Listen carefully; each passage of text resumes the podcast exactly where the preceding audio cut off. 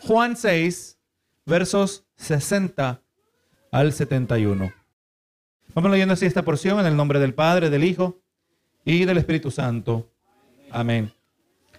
Al oírlas, muchos de sus discípulos dijeron, dura es esta palabra, ¿quién la puede oír? Sabiendo Jesús en sí mismo que sus discípulos murmuraban de esto, les dijo, ¿esto os ofende? Pues que si vieres al Hijo del Hombre subir a donde estaba primero. El Espíritu es el que da vida. La carne para nada aprovecha. Las palabras que yo os he hablado son espíritu y son vida. Pero hay algunos de vosotros que no creen, porque Jesús sabía desde el principio quiénes eran los que no creían y quién le había de entregar. Y dijo, por eso os he dicho que ninguno puede venir a mí si no le fuere dado del Padre. Desde entonces muchos de sus discípulos volvieron atrás y ya no andaban con él. Dijo entonces Jesús a los doce, ¿queréis acaso iros también vosotros? Le respondió Simón Pedro, Señor, ¿a quién iremos? Tú tienes palabras de vida eterna y nosotros hemos creído y conocemos que tú eres el Cristo, el Hijo del Dios viviente. Jesús le respondió, ¿no os he escogido yo a vosotros los doce y uno de vosotros es diablo? Hablaba de Judas Iscariote, hijo de Simón, porque este era el que le iba a entregar y era uno de los doce. Y así he titulado esta predicación, Dura es la palabra para el que no quiere creer. Usted sabe, hermano, que esta constituye nuestra séptima semana en el sexto capítulo de Juan y esta predicación pues brinda cierre a esta sección que hemos considerado por casi ya dos meses. Y desde que fuimos introducidos a esta multitud que seguían a la persona correcta, cada semana hemos aprendido algo nuevo acerca de esta numerosa multitud. Esta era una multitud que contaba con la compasión de Jesucristo, de acuerdo a Marcos 6, ¿verdad? Él miraba las multitudes y tenía compasión de ellas, ¿verdad? Porque estaban desamparadas, como que no tenían pastor. Compasión que Jesús hizo evidente al Jesús al suplir su urgente necesidad física de sustentar sus cuerpos con alimentos. Esta señal fue hecha por Jesús para mostrar que Él era no solo capaz de suplir sus necesidades físicas, pero también de suplir la necesidad más urgente eh, una, una necesidad más urgente aún, la necesidad de brindar alimento para sus almas y que de esta manera tuvieran la vida eterna. Todo esto resumido, ¿verdad? Cuando Jesús les dijo a ellos en el verso 35, yo soy el pan de vida. Él les dio el pan terrenal para que despertara en ellos el deseo del pan espiritual, ¿verdad? Pero a lo largo que nosotros progresamos en este capítulo, semana tras semana, se nos revela más y más acerca de esta multitud y vamos mirando, hermano, y vamos entendiendo que si mirábamos y estudiase, estudiáramos cuidadosamente a esta multitud de muchas maneras, refleja el corazón humano de cada uno de nosotros. Que genuinamente es un milagro de Dios que nosotros hemos venido a Cristo, gloria a Jesús. Y hemos mirado, hermano, cómo ellos se va revelando más y más, hasta el punto donde veremos que aquí se les llama ahora discípulos. Pero aunque no en el sentido más estricto de la palabra, pero se refiere a ellos como aquellos que simplemente seguían a Jesús, gloria a Dios, que eran simples, eh, que se consideraban a sí mismos seguidores. Y vamos a mirar, hermano, que esto resulta aún más alarmante en luz de lo que ellos decidieron hacer al final, de en la conclusión de esta sección. Así que, hermano, a lo largo de la exploración de este texto, se nos ha de permitir enfocarnos en tres lecciones importantes. Vamos a mirar que ninguna cantidad de evidencia es suficiente para convencer al que no quiere creer. Y esto es algo que es real a lo largo, a lo largo de los evangelios. Ninguna cantidad de evidencia es suficiente para convencer al que no quiere creer. Eso me viene a mente eh, el ateo, el ateo que dice, si Dios se mostrara, yo creería en él. No, eso no es cierto, hermano. La palabra no respalda. No cree porque no quiere creer. También veremos, hermano, que el verdadero carácter, veremos el verdadero carácter de la apostasía espiritual. Y tercero, vamos a poder considerar que un verdadero discípulo sabe que solo Jesús es la fuente de vida eterna. Un verdadero seguidor, un verdadero discípulo no anda buscando Jesús más otra cosa. El que tiene a Jesús lo tiene todo, ¿verdad? La semana pasada participábamos de parte del narrativo que se llevó a cabo el día siguiente después del milagro de la multiplicación de los panes y los peces. Esta escena se llevó a cabo en la sinagoga de Capernaum. Hemos aprendido que esta multitud no podía creer porque rehusaba creer. no les gustó el uso de la ilustración física que Jesús usó para brindar una comprensión espiritual. No les gustó que Jesús decía que él era el pan del cielo. Y a lo que Jesús reaccionando intensificó que, aleluya, no solo era el pan del cielo, pero de acuerdo al verso 53 dice, Jesús les dijo, de cierto, de cierto os digo, si no coméis de la carne del Hijo del Hombre y bebéis su sangre, no tenéis vida en vosotros. Y fue aquí donde se nos hizo una importante distinción entre ellos, entre ellos y los genuinos hijos de Dios. El uso de ilustraciones, hermano, sepa que el uso de las ilustraciones para transmitir verdades espirituales solo funciona para los que han de creer. Para los otros, más bien, estas ilustraciones ocultan la verdad. En una ocasión, miramos la semana pasada, en una ocasión los discípulos le preguntaban a Jesús por qué él usaba parábolas. Una pregunta legítima, ¿verdad? Que quizás usted y yo nos, nos haríamos, ¿y por qué si el Señor usa parábolas? Son difíciles de entender. Pero en Mateo 13, 13, Jesús les contestó, dice, y por eso les hablo por parábolas, porque viendo no ven y oyendo no oyen ni entienden. O sea que vamos mirando, hermano, que la verdad es del reino. La verdad es acerca de Dios, lo que Él ha revelado a sus hijos, están ocultas en las parábolas. Que aquellos que tienen la habilidad de ver físicamente no pueden ver espiritualmente. Aquellos que tienen la habilidad de oír físicamente no lo pueden hacer de manera, manera espiritual. No entienden. Y ahora, pero mire esto al otro lado, hermanos. Que vemos la reacción de un sincero discípulo ante las parábolas. O sea, sí, son difíciles de entender.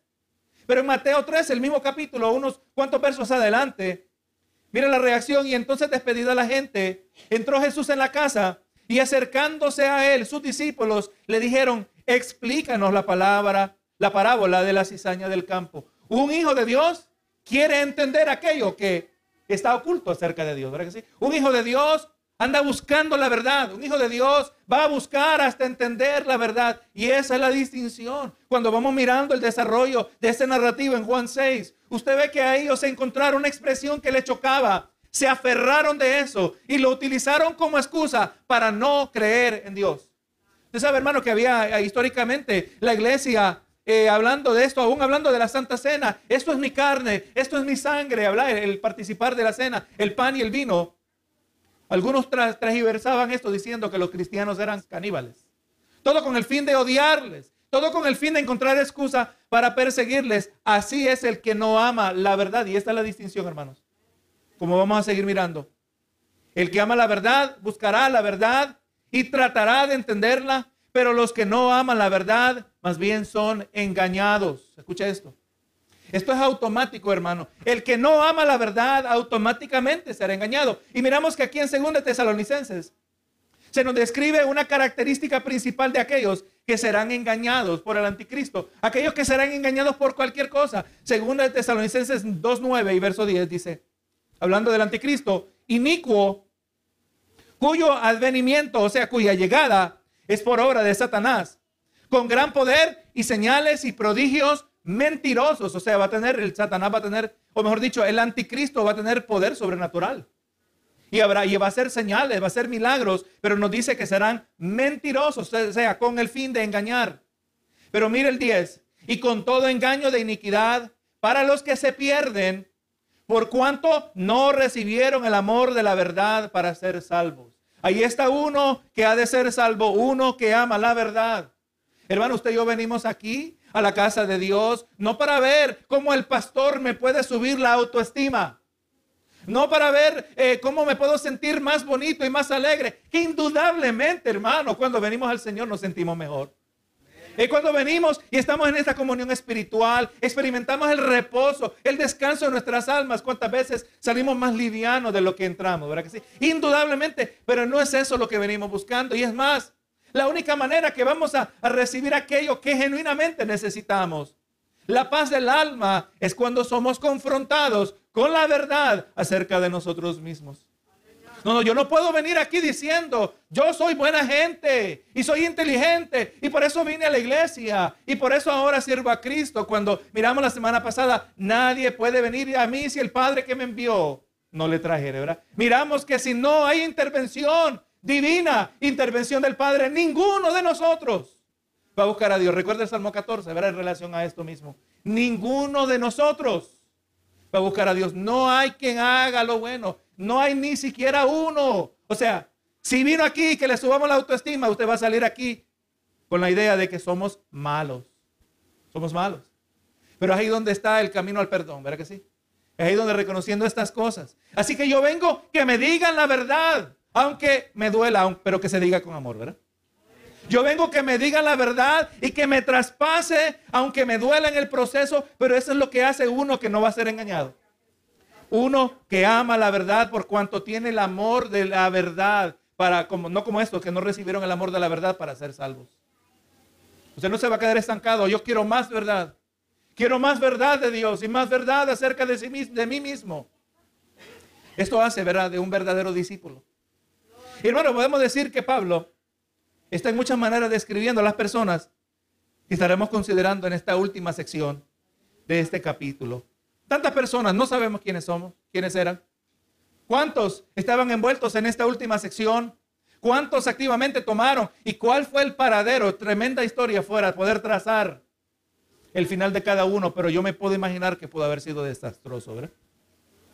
Ahora vemos el Salmo, eh, perdón, vamos a ver aquí en el Salmo 60.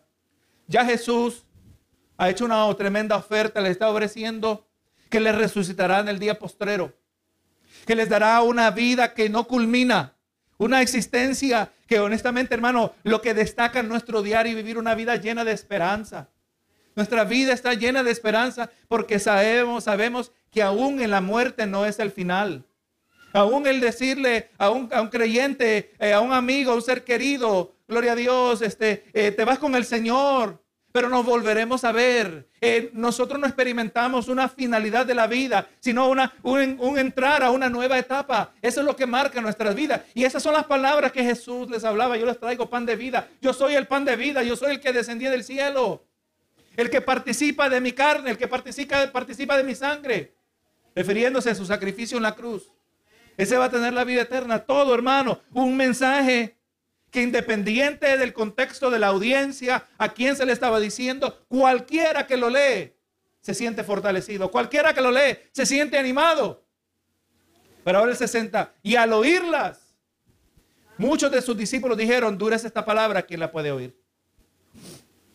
Los que en el día anterior querían hacer de Jesús rey solo por los panes y los peces, ahora checan, chocan con las palabras de Jesús para los que quieren eh, los beneficios de parte de Dios, eh, pero ellos no quieren ninguna clase de compromiso de Él. y para ellos resulta la verdad chocante. Así es la gente, hermanos.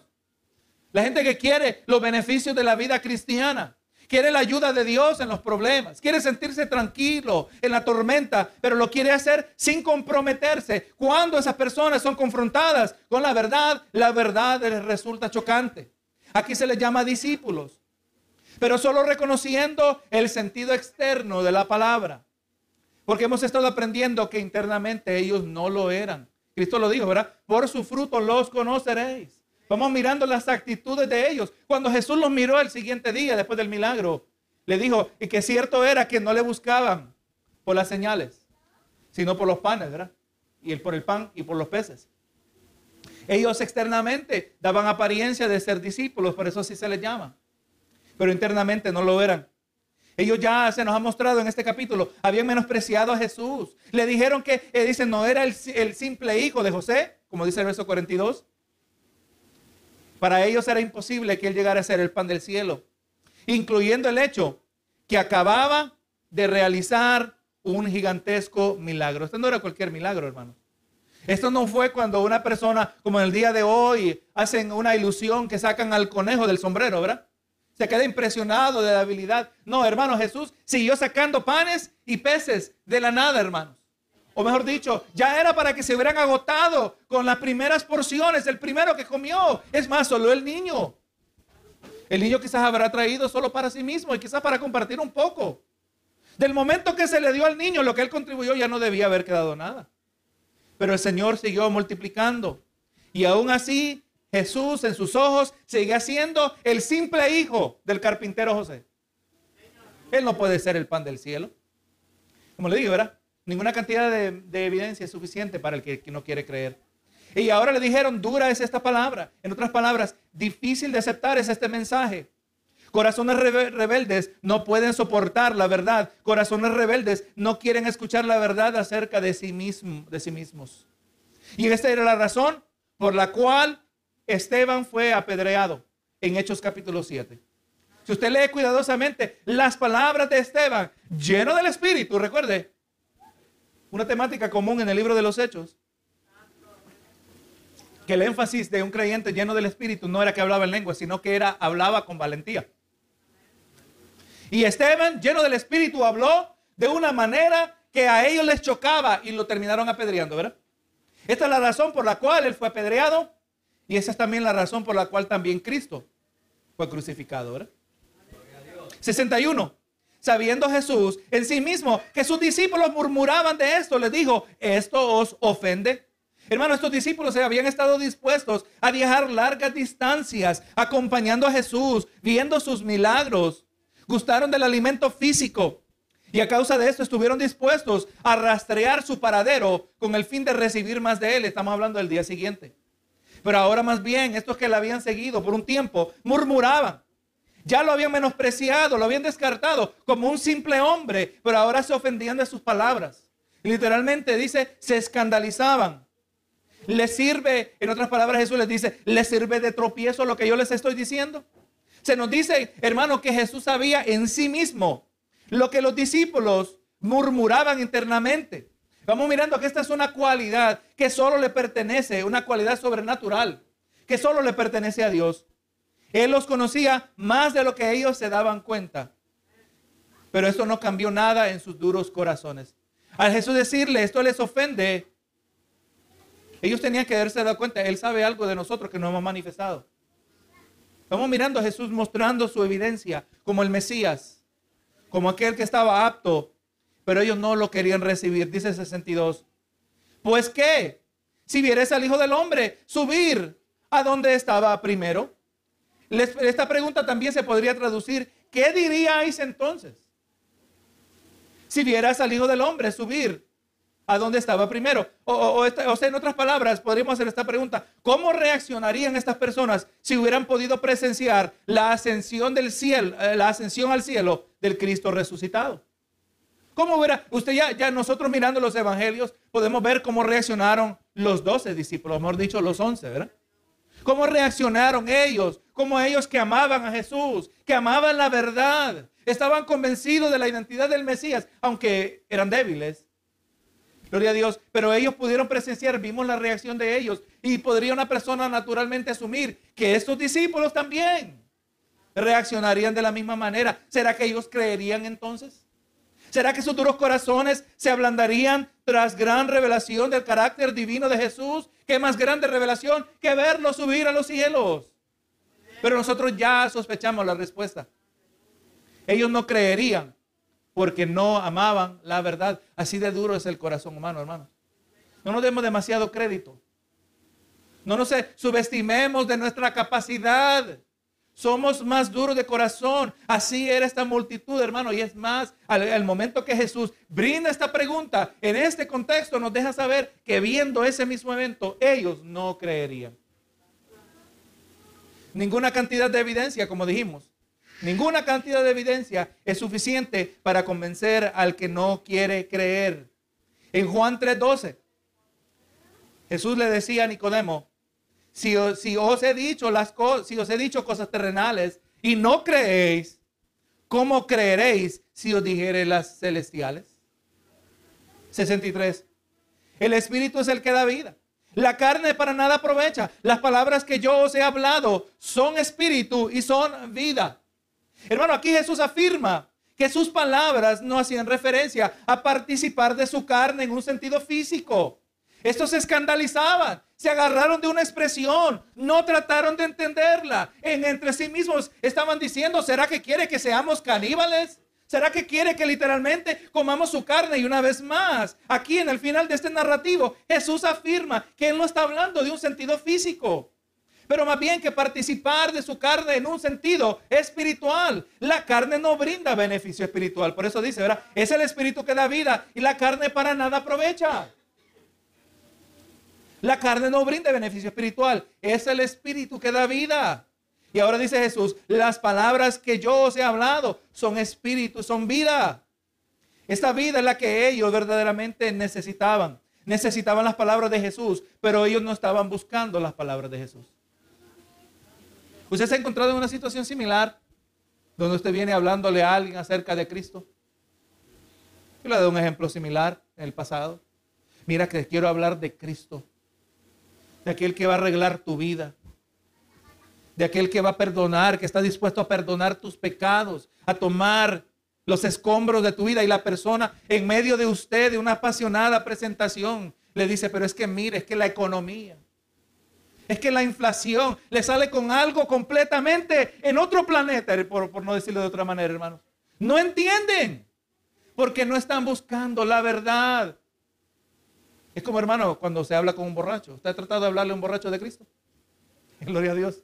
Bien difícil entablar una conversación. Eh, en muchas maneras así está desconectado el individuo. Así estaban estas personas, estaban completamente desconectados. Jesús les ofrece palabras de vida. Andaban cerca de la persona correcta. En ese sentido no habían fallado. Seguían a la persona correcta, andaban cerca de la persona correcta. Habían experimentado momentos íntimos con la persona correcta, pero aún así se pierden porque no andaban buscando la palabra de verdad. Anda usted buscando la verdad, no, se preocupe en contestar. Esa se, le hago la pregunta para su propio beneficio, en reflexión. ¿Anda usted buscando la verdad acerca de Jesús?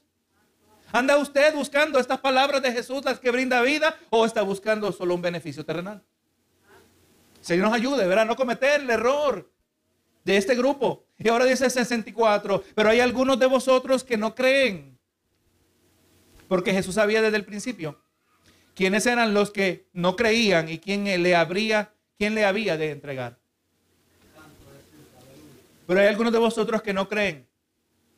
Hermano, estos tenían, ellos se encontraban en el escenario ideal para conversión y entrega de un alma para su propia salvación. No se puede pedir un mejor contexto donde una persona puede venir a Cristo. Estaban cara a cara con el perfecto Salvador.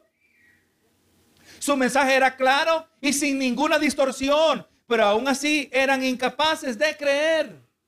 Y esto sigue siendo cierto en el día de hoy. Muchos discípulos, entre comillas, llegan en medio de nosotros, pero lamentablemente no siguen, no continúan en nuestro medio. Están buscando otras cosas. Tienen comezón de oír, pero no de la verdad, pero de un mensaje acomodado a su paladar.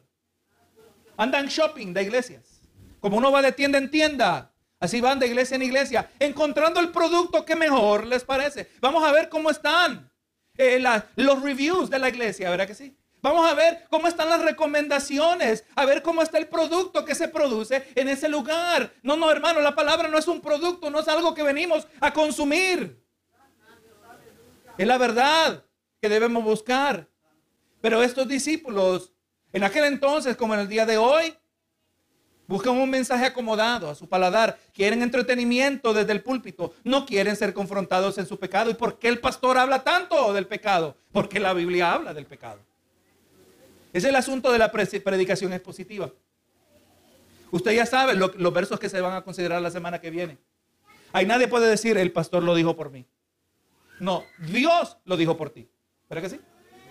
Hermano, no se sorprenda de las coincidencias que ocurren. Eh, aquel que gobierna su palabra, el que dirige a la iglesia, no se sorprenda que la palabra que estaba designada para ese día es la palabra que usted necesitaba escuchar. Porque Dios es soberano sobre todos los asuntos de los hombres. Nadie puede decir que se dijo por mí.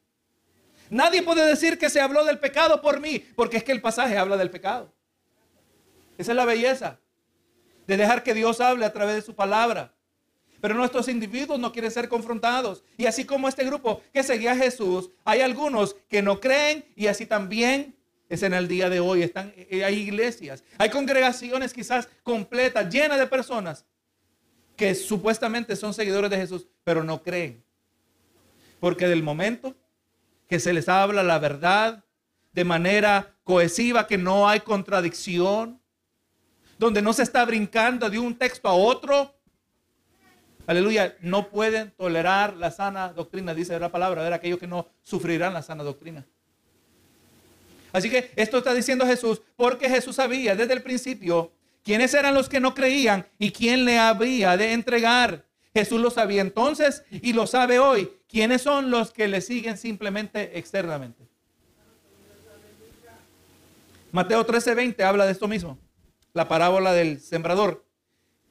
Y el que fue sembrado en pedregales, ese es el que oye la palabra y al momento la recibe con gozo pero no tiene raíz, sino que es de corta duración, pues al venir la aflicción o la persecución por causa de la palabra, luego tropieza. Se nos dice de este que tropieza, el que inicialmente la recibió de manera gozosa, como quisiéramos nosotros que todo ser humano reciba la palabra con gozo, ¿verdad? La recibió gozosa, pero no tiene raíz en sí. ¿Quién tiene la culpa de que este no tiene raíz? El mismo individuo. El mismo individuo tiene culpa de que su vida espiritual no tiene raíz. De no fortalecerse en el Señor, de no buscar a Cristo, de no meterse en su verdad, de no alimentarse, de no disciplinar su vida. Por eso no tiene raíz. Y cuando viene la persecución ahora, para mostrar la profundidad en el momento, para mostrar la profundidad de su compromiso con Cristo, abandona la palabra, tropieza.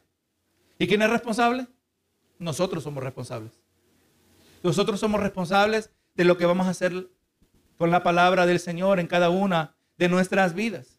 Y ahora dice el 65, y digo, por eso os he dicho que ninguno puede venir a mí si no le traje, si no le fuere dado del Padre. Una vez más, se nos vuelve a mencionar lo que apareció en el verso 44. La soberana intervención de Dios en la salvación del hombre. Si Dios no actúa, ninguno de nosotros se salva. Y hermano, y estamos hablando de una obra aparte de la obra de Jesús. Porque dice que el Padre nos trae al Hijo, pero ¿por qué nos trae al Hijo? Porque el Hijo ya hizo su parte. El Hijo ya murió en la cruz. Ya Dios, Hijo, hizo su parte, pero ahora vamos mirando que Dios Padre hace una parte también. ¿Y cómo hace el Padre su parte? Cuando hace del Hijo mucho más atractivo ante nuestros ojos cuando hace de nuestro amado Salvador deseable, anhelable en nuestras vidas. Y vamos mirando, le vuelve a repetir, ¿verdad? Que por eso he dicho que ninguno puede venir a mí si no le fuere dado del Padre. Y aunque esto seguían a Jesús externamente, internamente eran incapaces de hacerlo si el Padre no interviniera en sus corazones. Pero eso les excusaba a ellos de su incredulidad. Ellos eran incrédulos más bien porque amaban su pecado y porque amaban su pecado. No tenían ninguna intención de abandonarlo. Y es por eso que no buscaban ningún beneficio espiritual de parte de Jesús. El que no quiere a Jesús es porque quiere seguir en su pecado. El que rechaza a Jesús es porque quiere seguir en su pecado. El que no se quiere comprometer, que en esencia no comprometerse con Cristo es rechazar a Jesús, es porque quiere seguir en su pecado. Hay otros compromisos que se ponen primero antes que mi compromiso con Cristo.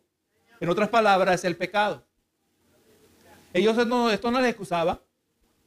Y es por eso, hermanos, que no estaban interesados en la verdad acerca de sí mismos y mucho menos en la verdad acerca de Jesús. Y es por eso que el Padre no les atraía a Jesús. Es por eso que los obstáculos en sus corazones no eran removidos para poder ver al verdadero Jesús. Ahora vamos a mirar, si usted no está convencido de que ellos eran responsables, vamos a ver en otro lugar donde Jesús habla a este grupo, pero de otro contexto, a la distancia, podríamos decir. Mateo 11, 20. Mateo 11, 20 al 24 nos habla de unas cuantas ciudades donde se llevó a cabo el ministerio de Jesús. Donde Jesús llevó a cabo numerosos milagros y señales, mostrando su identidad como el Mesías. Y ahora en el verso 20 de Mateo 11 Dice, entonces, entonces comenzó a reconvenir a las ciudades en las cuales había hecho muchos de sus milagros porque no se habían arrepentido diciendo. O sea, hizo milagros y ¿cuál era la expectativa con esos milagros? Que se arrepintieran. Pero no se arrepintieron. Y ahora mire lo que dice, ay de ti Corazín, una ciudad, ay de ti Bethsaida, porque si en Tiro y en Sidón se hubieran hecho los milagros que han sido hechos en vosotras, tiempo Ah, que se hubieran arrepentido en silicio y en ceniza. Por tanto os digo que en el día del juicio será más tolerable el castigo para Tiro y para Sidón que para vosotras. Y ahora el verso que nos aplica. Recuerde, Jesús estaba predicando en esta última escena de eh, Juan 6, estaba en la sinagoga de Capernaum. Y ahora dice el 23, y tú Capernaum, que eres elevada hasta el cielo, hasta el Hades serás abatida, porque si en Sodoma, ¿cuál era Sodoma? Una de las ciudades más perversas, ¿verdad? Sodoma y Gomorra, ciudades destruidas con fuego. Dice, si en Sodoma se hubieran hecho los milagros que han sido hechos en ti, habría permanecido hasta el día de hoy.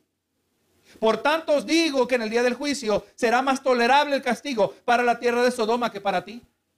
Le está diciendo Jesús a ustedes, yo les mostré mayor misericordia. A ustedes les mostré mayor oportunidad para que se arrepintieran y no se arrepintieron. Y si le hubiera dado a aquella perversa ciudad la misma oportunidad, se hubieran arrepentido. Y ellos no la tuvieron, pero ustedes sí. Por eso ustedes recibirán un más severo juicio. ¿Qué es lo que el Señor está haciendo en tu vida, hermano? Pero no puedes creer. ¿Qué es lo que el Señor está obrando continuamente? Aleluya, para traerte a ti, para que te comprometas con Él, para que vivas para Él, para que es el anhelo principal de tu vida. ¿Qué es lo que Dios ha hecho a lo largo de tu vida y todavía no te arrepientes? Esto es fuerte, hermano. Es lo que aplica a la ciudad, aplica al individuo. ¿Qué más tiene que hacer el Señor? ¿Será que somos así de duros de corazón? No nos arrepintámonos mientras hay oportunidad. Comprometámonos con el Señor mientras sea posible. Porque quizás será más tolerable el juicio que Dios tendrá sobre las que trajo sobre las ciudades perversas que aleluya sobre aquellos que anduvieron cerca de Cristo y aún así no se arrepintieron. ¿No cree usted que es peor pecado? Andar con Cristo, oír de Cristo, recibir genuino testimonio de Cristo y aún así no arrepentirse. Es más severo, hermano, el pecado. Así que, hermano, esta multitud no, eran, no estaban excusados en su falsa de en su incredulidad. Y ahora el de 66. Y desde entonces muchos de sus discípulos volvieron atrás y ya no andaban con él. Hermano, aquí es el punto principal. O aquí es un punto principal donde nosotros diferimos de nuestros hermanos calvinistas. Porque es aquí donde ellos identifican el concepto de la apostasía. Eh, apostasía que en ambos campos entendemos que se refiere a un abandono de la fe. Pero si pensamos cuidadosamente, no toda persona puede ser apóstata. Por ejemplo, si un testigo de Jehová se hace ateo, este no es apóstata porque nunca estuvo en la verdad. Lo mismo podemos decir del mormón. El mormón que no se hace ateo, pero se hace testigo de Jehová, este todavía de cualquier manera sigue engañado. El prerequisito para ser un apóstata es haber estado ciertamente en la verdad. Entienda esto, hermano. La apostasía describe lo que estaban haciendo los Gálatas al mezclar la fe en Jesucristo con la práctica de la ley. Mire las palabras de Pablo a los Gálatas en Gálatas 1.6. Dice, estoy maravillado de que tan pronto os hayáis alejado de aquel que os llamó por la gracia de Cristo para seguir un evangelio diferente. ¿Abandonaron la fe? Siguieron un evangelio diferente. Y no es que hay variedades de evangelios, sino hay distorsiones del evangelio. Del momento que se le agrega, del momento que se le quita, ya no es el evangelio. Ese mismo capítulo está acompañado de una seria, una seria advertencia. Que aquel que predica otro evangelio diferente del que os hemos anunciado, seamos nosotros o sea un ángel del cielo, dice sea ma- anatema. Anatema se refiere a un individuo que es maldito, que está reservado para gran condenación. Anatema, aquel que distorsiona el evangelio. Maldito. Y ahora está diciendo Pablo, porque habían venido a la congregación de los hermanos en la región de Galacia. Habían venido para distorsionar el evangelio. Habían venido para mezclar la ley con la gracia de Jesucristo. Le está diciendo, me, se han alejado. Si se han alejado es porque estaban en ello, ¿verdad? Así que hermanos, estos discípulos de Juan 6 nunca habían sido genuinos seguidores de Cristo. Por lo tanto, solo abandonaron un superficial compromiso. Solo reconciliaron externamente lo que internamente ya era cierto en sus corazones. Ellos solo manifestaron lo que ya tenían por dentro. Una pregunta más importante es, ¿Puede un verdadero creyente apostatar su fe en Cristo? Una pregunta legítima. Si estos no eran apóstatas porque nunca estuvieron en la verdad, y si yo considero que estoy en la verdad de Jesucristo, que yo amo al Señor como amaba al Señor, como amaba a Jehová Salomón, ¿puede un creyente verdaderamente apostatar su fe en Cristo? Otra vez volvemos a, a Gálatas. Gálatas 5:4 dice, de Cristo os desligasteis, los que por la ley os justificáis, de la gracia habéis caído. Para caer de la gracia quiere decir que estaba en la gracia. Si ellos no se arrepentían de esta distorsión, de esta abominable mezcla entre la fe en Jesucristo y la ley, ellos estaban desligados y iban a morir en sus pecados. La carta de los hebreos, hermanos, nos brinda una de las más explícitas advertencias contra la apostasía. Hebreos 2.1 dice, por tanto es necesario que con más diligencia atendamos a las cosas que hemos oído, no sea que nos deslicemos. Eh, Hebreos 6.4 al 6 dice, porque es imposible los que una vez fueron iluminados y gustaron del don celestial. Esto no es algo superficial. Y fueron hechos partícipes del Espíritu Santo. ¿Alguien ha sido de nuevo? Y asimismo gustaron de la buena palabra de Dios y los poderes del siglo venidero y recayeron. Sean otra vez renovados para arrepentimiento, crucificando de nuevo para sí mismos al Hijo de Dios y exponiéndole a vituperio. Está diciendo, hermano, y aquí hay una línea que yo ni usted nos debemos atrever a trazar. Mira, este fulano ya cruzó, ya no va a volver, ya no se puede arrepentir. Eso no nos corresponde. Pero la palabra nos dice que hay individuos que cruzaron esa línea que ya no pueden volver. ¿Se puede apostatar la fe? Aparentemente, ¿verdad? Sí. Vamos mirando ahora en Hebreos 10, 26 y 27. Porque si pecaremos voluntariamente, después de haber recibido el conocimiento de la verdad, ya no queda más sacrificio por los pecados. Estos discípulos de, de Mateo 6, ellos habían recibido el conocimiento de la verdad. Ni siquiera lo recibieron, hermano. Lo rechazaron, les chocó. Pero aquí está diciendo, después de haber recibido el conocimiento de la verdad, ya no queda más sacrificio por los pecados, sino una horrenda expectación de juicio y de hervor de fuego que ha de devorar a los adversarios. ¿Puede apostatar un creyente en la fe? Si se descuida, lo puede hacer. Ahora, tengamos cuidado de ver a alguien que se descuidó y decir, este es un apóstata, ya no puede volver, porque nosotros no sabemos si a qué medida, si verdaderamente gustó la verdad. Mucho, verá externamente. Muestran que están fieles al Señor. Pero después descubrimos, verá que sí, era una farsa o era algo superficial. Pero lo que sí, hermano, tenemos que, la palabra nos dice que debemos guardar nuestra salvación con temor y temblor. Benito Jesús. Así que ahí donde diferimos, verá, nuestros hermanos calvinistas hablan este pasaje y aquí están hablando de los apóstatas. Yo no considero que eran apóstatas porque nunca fueron genuinos creyentes. Verso 67. Dijo entonces Jesús a los doce, ¿queréis acaso iros también vosotros?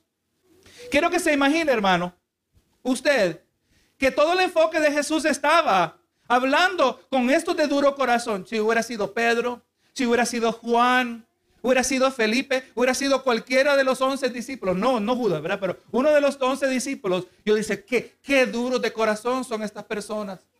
Qué duro, mira cómo les choca. Eh, Felipe le puede ver la cara a ellos. Mira cómo ellos rechazan a Jesús, se les ve. Es casi palpable su rechazo del Salvador. Y ahora ellos decidieron irse. Y ahora Jesús se da vuelta y los mira a ellos. Si quieren ir también ustedes. Yo creo que hubiera sido alarmante, ¿verdad? Oye, Señor, esto no tiene nada que ver con nosotros. Es, le dijo, ¿queréis acaso iros también vosotros? Pero no necesariamente fue esto así de esta manera, ¿verdad? Pero podemos decir que con esta pregunta Jesús establece una clara distinción entre falsos discípulos que no le siguieron más y sus verdaderos discípulos. 68, 68. Le respondió Simón Pedro, Señor, Pedro hermano que metía la pata mucho. Pedro que se debería haber mordido la lengua más a, más a menudo de lo, que, de lo que hizo, pero aquí habló con sabiduría. Y le dijo, Señor, Pedro que hablaba siempre representando a los discípulos, Señor, ¿a quién iremos? Tú tienes palabras de vida eterna. Hermano, este simple pescador era más inteligente, era más sabio que cualquier fariseo o escriba. Era más sabio que cualquier estudioso que tenía un profundo conocimiento de la ley. Pedro poseía el aspecto más importante de la sabiduría. Él estaba consciente de su necesidad espiritual. No solo esto, pero él estaba convencido acerca de la identidad de Jesús y que verdaderamente Jesús era el único camino al Padre. Y por eso le dijo, ¿a quién iremos?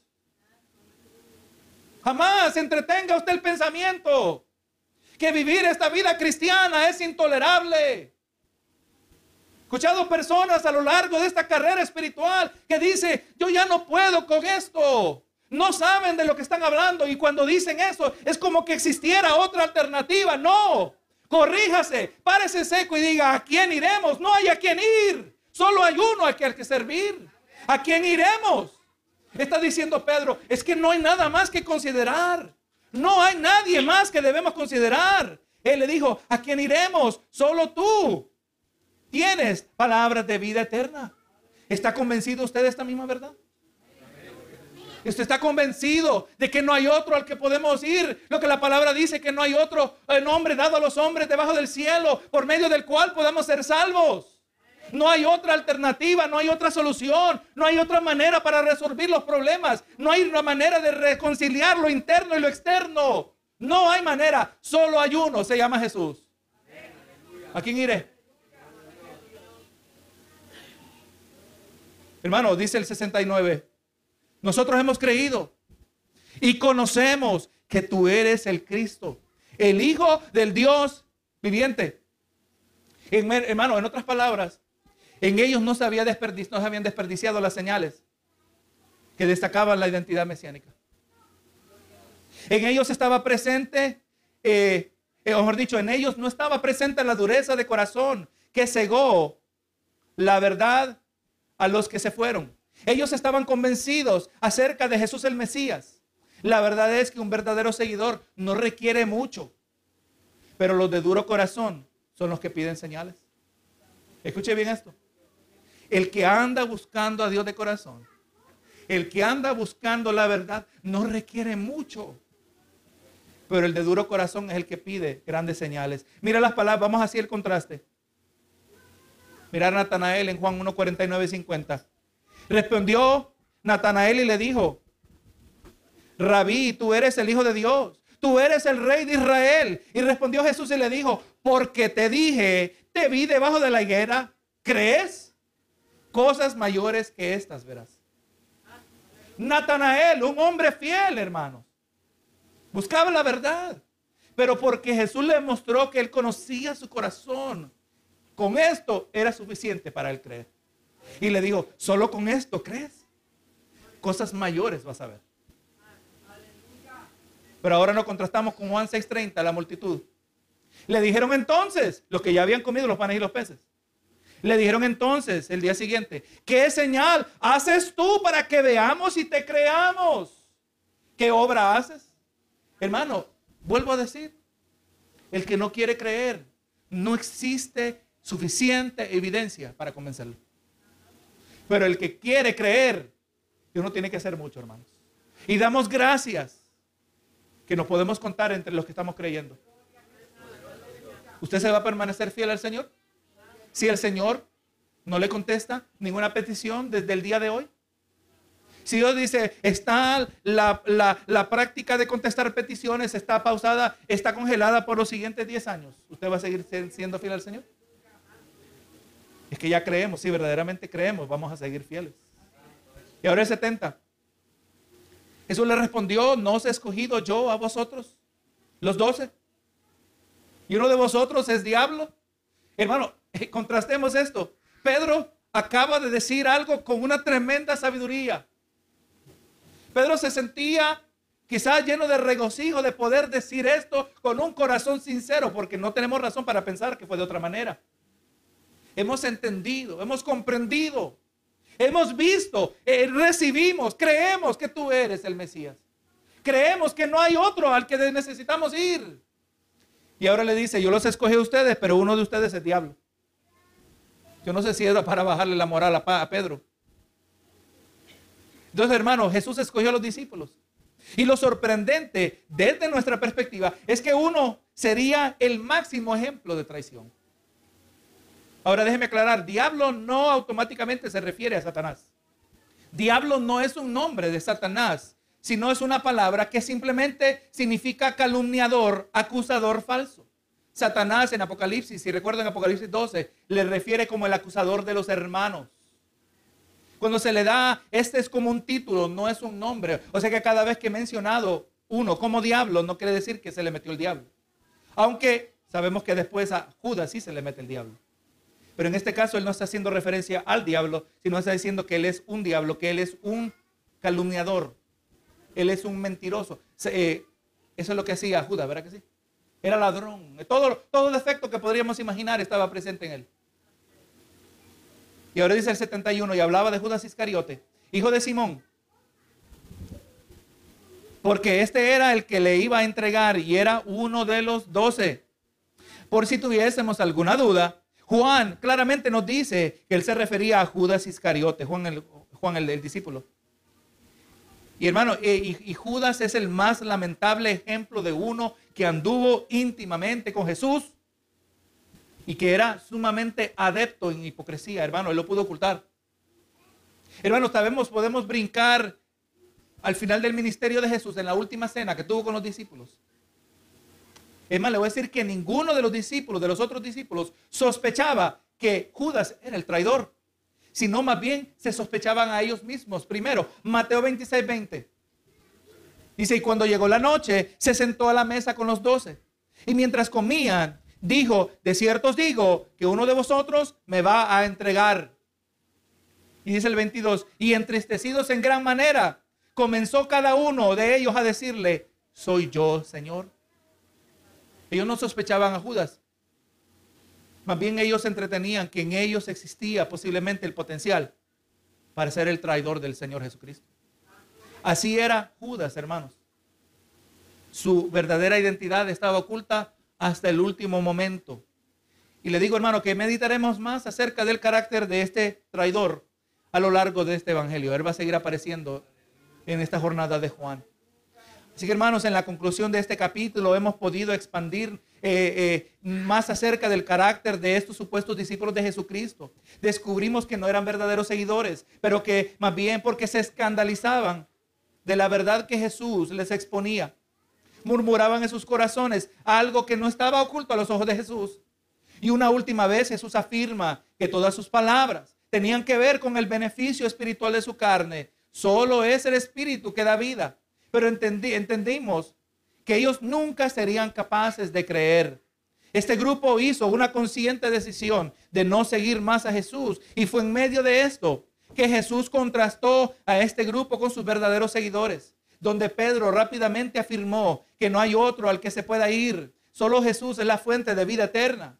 A lo que Jesús respondió con una importante y sorprendente afirmación, que Él los conocía, que Él los había escogido a los doce, incluyendo especialmente al que resultaría el traidor Judas Iscariote. Eso es sorprendente, hermanos.